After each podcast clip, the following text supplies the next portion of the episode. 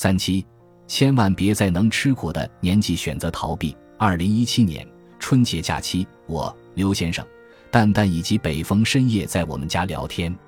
经过几年的奋斗，我们几个人的事业都比较稳定了。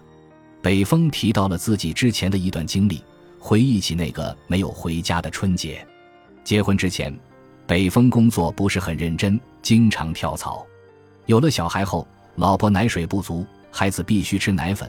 开销突然增加了很多，家里没有太多钱，日子过得很紧张。他比较要强，不想向父母伸手，也不想被老婆看不起。一个男人竟然不能养家。距离过年还有十几天时，他在五八同城上投了一份简历，当天就买票从老家坐车去青岛了。第二天面试，第三天就上班了。他成了一名汽车修理工，过年值班三倍工资。他为了多赚一些钱，就没有回家。一起值班的有三个人，他们一起吃年夜饭，三个人因为想家而痛哭。那个月，他领了四千多块钱的工资，自己留了五百元，剩下的钱全部打给了老婆。随后的日子，他每天早晨吃两个包子，中午和晚上经常吃泡面，硬是挨到下一个月发工资了。在店里，他从基层做起。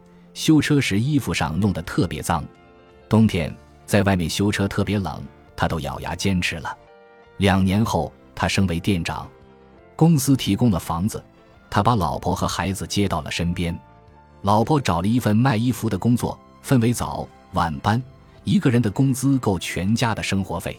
这时孩子也上幼儿园了，两个人轮流接送小孩上学。从农村去了城市后，孩子的改变也特别大。开始讲普通话，变得有礼貌，懂得分享了。老婆的生活焦点也不再只是他和孩子，情绪也越来越好。北风看到自己的小家越来越好，自己也很受公司器重，工作中机会越来越多。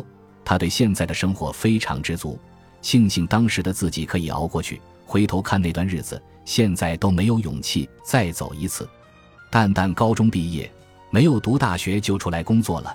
第一份工作是销售，刚开始没有钱，他出差时就住十五块钱一天的小旅店，一天只吃两顿饭，两碗兰州拉面。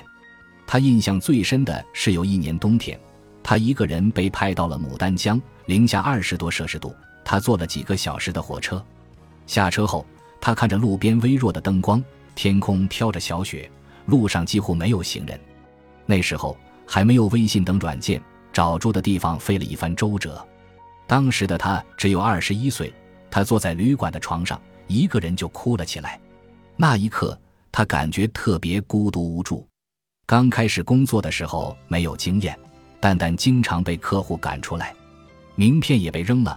每次蛋蛋都特别沮丧，但第二天他就给自己打气，继续拜访客户，一定要坚持下去。后来，他成为公司专门开发新市场的负责人。哪里的市场是空白，他就拉着行李箱带着人去开发。开发新市场后，他把这里交给其他人维护，然后接着奔赴下一个市场。两个月的时间，他跑坏一双皮鞋。这还不是最苦的，最苦的就是北方酒文化严重，需要喝酒。他打交道的大多是六零后的老板，很多生意都是在酒桌上谈。每次喝酒喝多了。他不得不借机去洗手间吐掉，洗把脸，调整好状态继续喝，而且一定不能让人看出吐了。有时喝的差不多时，客户告诉他喝一瓶啤酒一万块钱，他喝了二十三瓶，强忍着不醉，最后客户给打了三十万货款。回到住的地方，他抱着马桶吐，最后竟然趴在马桶上睡着了。现在他已经养成了一个习惯，任何情况都不允许自己喝醉。这样会出乱子。回到酒店，他先给自己烧一壶水，躺在床上睡一觉，大概三点多醒来，然后把这壶水全部喝掉。我特别讨厌酒文化，可以不喝吗？他说可以不喝，但是没有业绩。蛋蛋因为没有读大学，找工作机会要少很多。他不想去工厂打工，只能从门槛相对较低、靠数据说话的销售做起。现在。他已经做到很高的级别，很多场合有人替他挡酒了。这两年风气好转，喝酒的场合也没有那么多了。而且他出差再也不需要住十五块钱一天的小旅店了，业绩很轻松就能完成。有时候，蛋蛋挺怀念当年的日子，不是因为苦，而是怀念那时候意气风发、不气馁、不妥协的自己。现在的蛋蛋越来越稳，反而没有了当年的开拓精神。蛋蛋说：“如果现在的我还是当年一无所有的自己，真的不敢保证还能熬过去。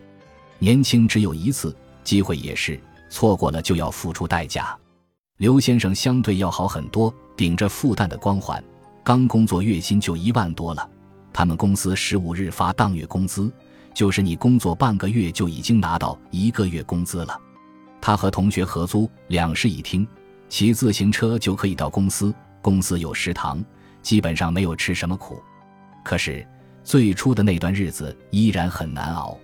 他进入公司的方向是全新的，在学校里一直跟着导师做其他方面的研究，并没有接触过。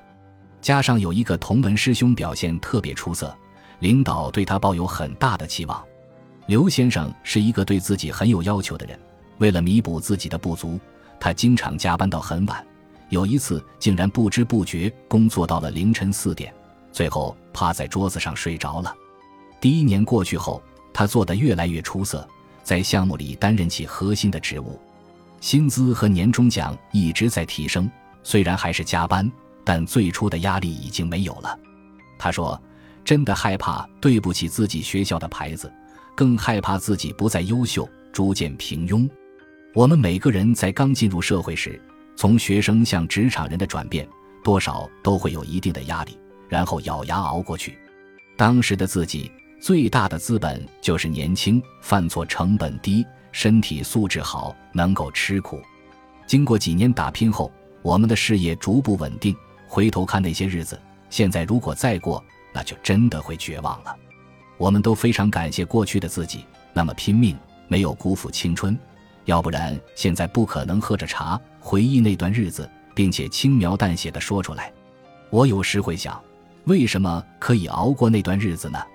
大概因为心气高，有点倔强，想要证明自己可以，甚至为了赌一口气，就是要混出个人样来。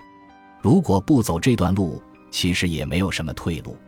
那时候，我们的每一步都很重要，要么进一步让自己快速成长起来，要么退一步。浑浑噩噩，年龄渐长，犯错成本越来越高，机会也越来越少。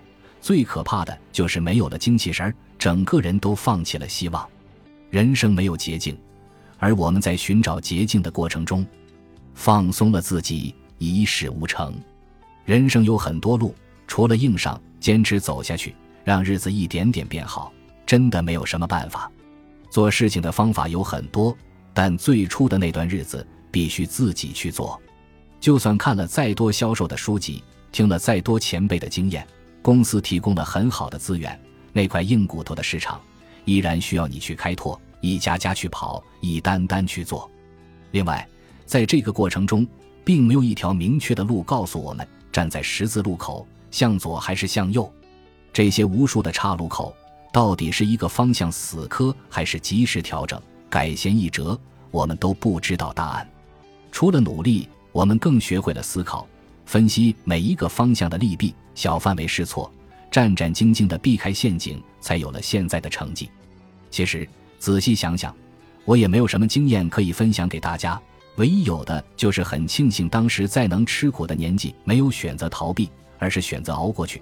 而这种熬，就是脚踏实地的走脚下的路。